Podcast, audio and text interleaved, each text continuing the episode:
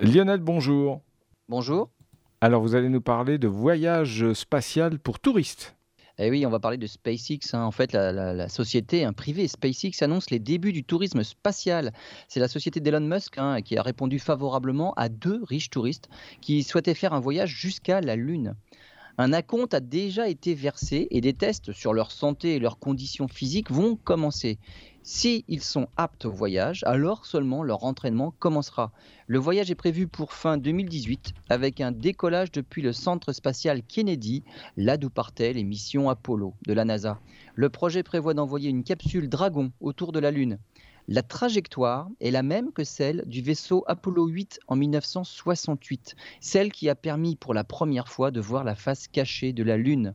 Elon Musk a toujours pour objectif la planète Mars, mais la première mission martienne est maintenant reportée de deux ans et elle est prévue pour 2020.